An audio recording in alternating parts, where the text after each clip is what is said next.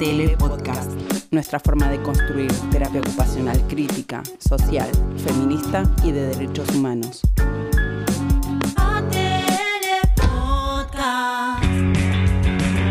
Esto es Lecturas de ATL Podcast. Leemos y reseñamos libros, capítulos de libros, artículos o cualquier otro material publicado. Difundimos revistas de salud feminista y de producción científica de la terapia ocupacional latinoamericana.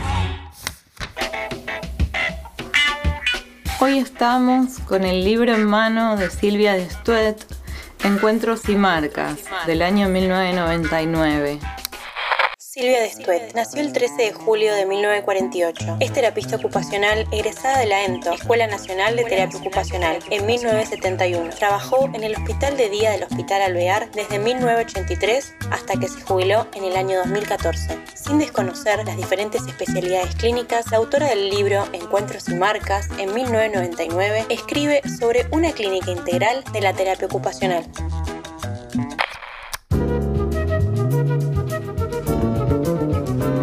Encuentros y Marcas. Fue el último libro que sacó la editorial Coltoa, una editorial argentina. Actualmente este libro está agotado, pero nosotras desde ATL pudimos escanearlo y subirlo a nuestra página web con su autorización, así que podrán encontrarlo allí para leerlo.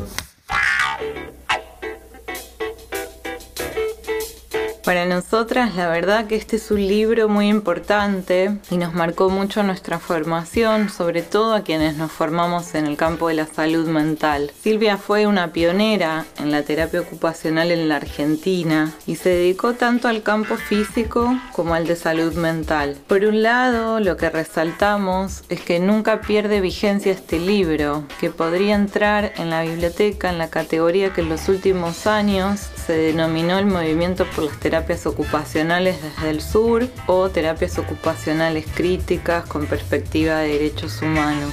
Creemos que este libro siempre fue un insumo, pero no siempre fue utilizado en los planes de estudio en las universidades y apostamos a que se pueda incluir por su posicionamiento ético-político, por los interrogantes propuestos, por intentar apostar a una verdadera transformación como base de toda praxis, porque cuestiona el sistema capitalista, la exclusión de las personas con padecimiento mental, la injusticia social, los obstáculos que se encuentran o se encontraban al momento de pensar un alta en los dispositivos de salud mental, vislumbra su posición inclaudicable frente al sufrimiento de no basándose exclusivamente en criterios de clasificación nosológica.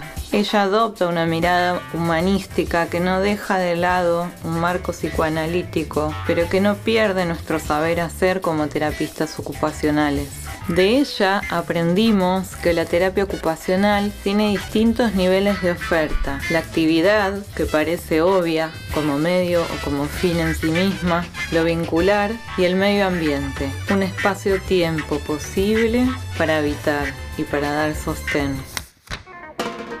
Algunos de nuestros capítulos preferidos son el capítulo 3, una ética en la perspectiva del sujeto a tratar, indicaciones ocupacionales o intervenciones ocupacionales. El capítulo 6, los obstáculos en las prácticas, justamente en relación a lo que planteábamos anteriormente. Y el capítulo 9, seminario sobre psicosis y grupo, del año 1997, que es más bien teórico.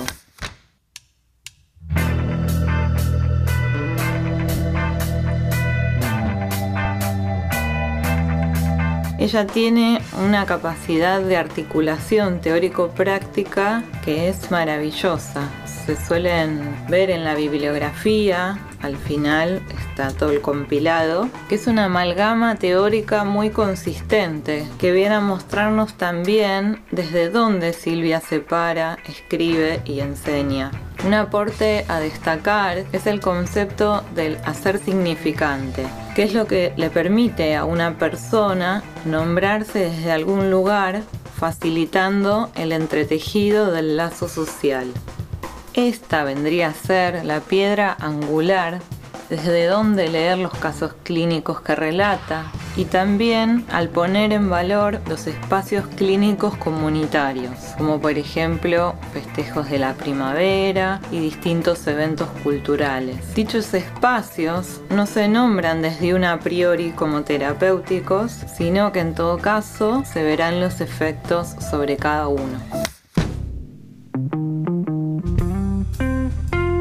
Las comunidades terapéuticas, luego devenidas en hospitales de día, fueron uno de sus primeros espacios como terapeuta ocupacional que eh, compartió junto a Raúl Camino, a Grimson y otros compañeros con una amplia trayectoria en lo que es la salud mental comunitaria. Ella sostuvo la apuesta por el lazo social, la construcción de espacios con libertad de elección, donde poner en juego la singularidad y la autonomía.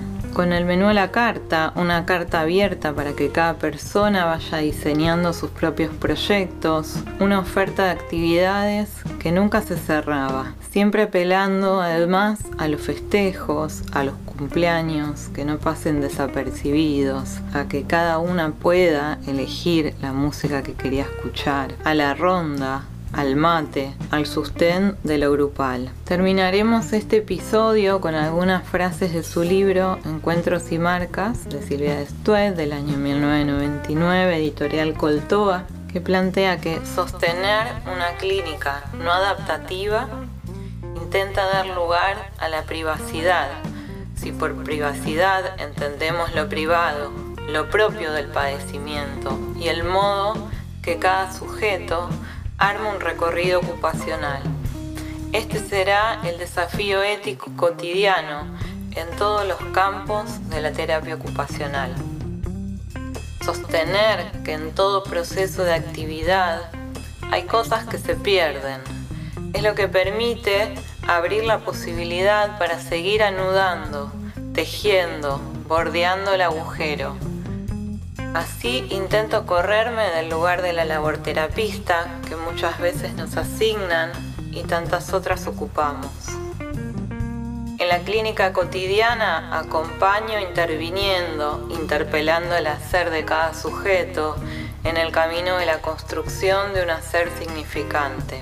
Y se pregunta, ¿retejer el entramado social y las redes asistenciales serán una apuesta posible? Esta y muchas otras preguntas que claramente no tienen una respuesta, sino que intentan conmovernos, nos deja este libro para seguir pensando y replanteando nuestras prácticas y construyendo también lo que vendría a ser nuestro propio hacer significante como terapistas ocupacionales.